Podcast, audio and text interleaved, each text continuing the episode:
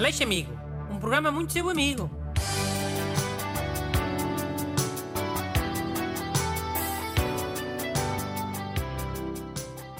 Bom dia. Cá estamos para mais uma edição do programa que é sempre muito vosso amigo. Esta semana tem cá o ajudante Renato Alexandre, Ya, yeah. boas aí, people amigo. que hoje trouxe duas cartas sobre carros. Ora, lê lá a primeira. Esta é do ouvinte Ricardo. Bom dia, Sr. Bruno e ajudantes. A minha questão é muito simples, mas tem gerado algumas discussões no meu grupo de amigos. A questão é a seguinte: quando está a pôr o combustível, o que compensa é apertar o gatilho a fundo para ser mais rápido ou só apertar o gatilho ligeiramente para poupar? Com os melhores cumprimentos, Ricardo. Pá, ó Ricardo, se estiveres com pressa, compensa apertar o gatilho mais a fundo, porque enche mais pressa, não é? Mas olha que também só compensa se a fila estiver pequena.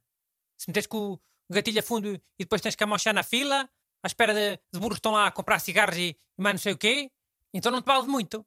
E nesse caso mais vale meter as mejinhas. Mal por mal, eh, esperas ao pé do teu carro. E ainda poupas.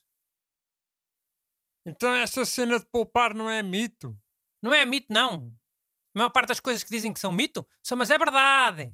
Os interesses é que não querem que saiba. Ok, mas explica lá a cena. Como é que isso poupa? Tem que haver uma explicação científica. E há, que um engenheiro amigo meu já me explicou.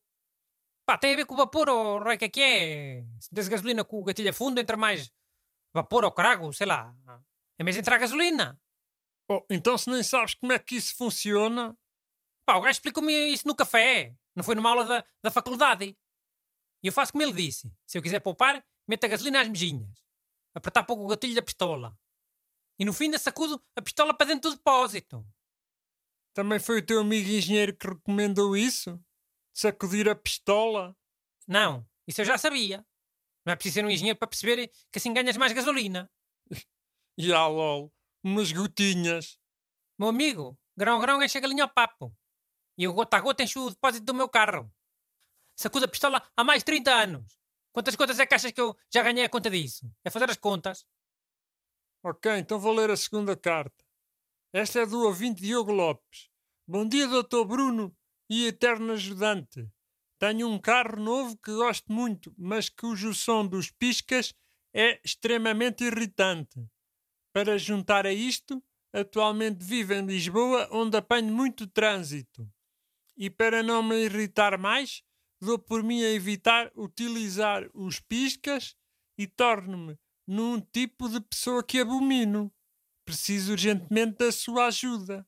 Cumprimentos Diogo Lopes. Ora bem, a minha solução para barulhos que o carro faça é sempre a mesma. É meter o, o rádio mais alto e pronto. Oh. Ou nada. É o que eu faço. Quando o carro começa a fazer um barulho, mete o rádio mais alto. Na maior parte das vezes, o barulho passa sozinho. Oh, e ah, passa, passa. Tu é que tens o rádio mais alto e não ouves. Mau. Isso é ao princípio. Depois eu volto a baixar o volume do rádio, né?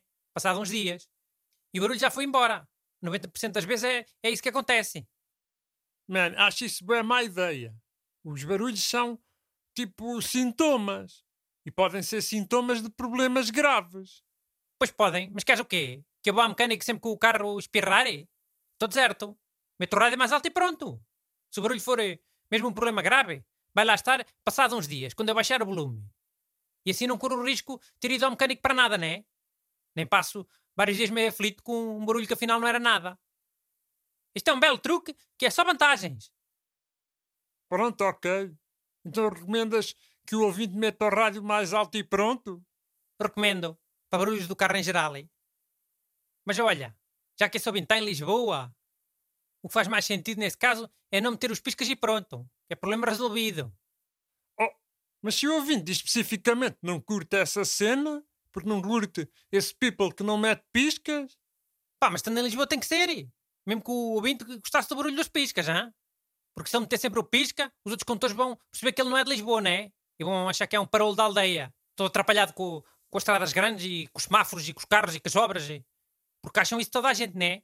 Que lá em Lisboa são todos muito modernos e muito urbanos. Vão muitas vezes a Nova Iorque. Sabias que eles vão muitas vezes a Nova Iorque?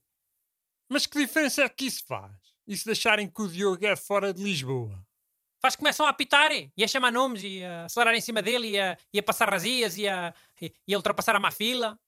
Se acham que ele é um saloio da aldeia, lixam no logo.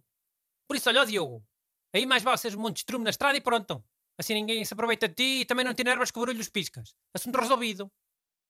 Bruno, desculpa lá, mas eu não concordo nada com esta solução. Devemos ter sempre civismo e sermos amigos uns dos outros, até no trânsito. Hum. Então faz assim, ó Diogo. Da próxima vez compras um, um Mercedes. E Mercedes e BMW não precisam de pôr pisca. Eu pelo menos nunca vi. Nenhum desses carros a pôr um pisca. Assim já ninguém estranha. Mandem as vossas perguntas para brunaleixo.rtp.pt Aleixo Amigo.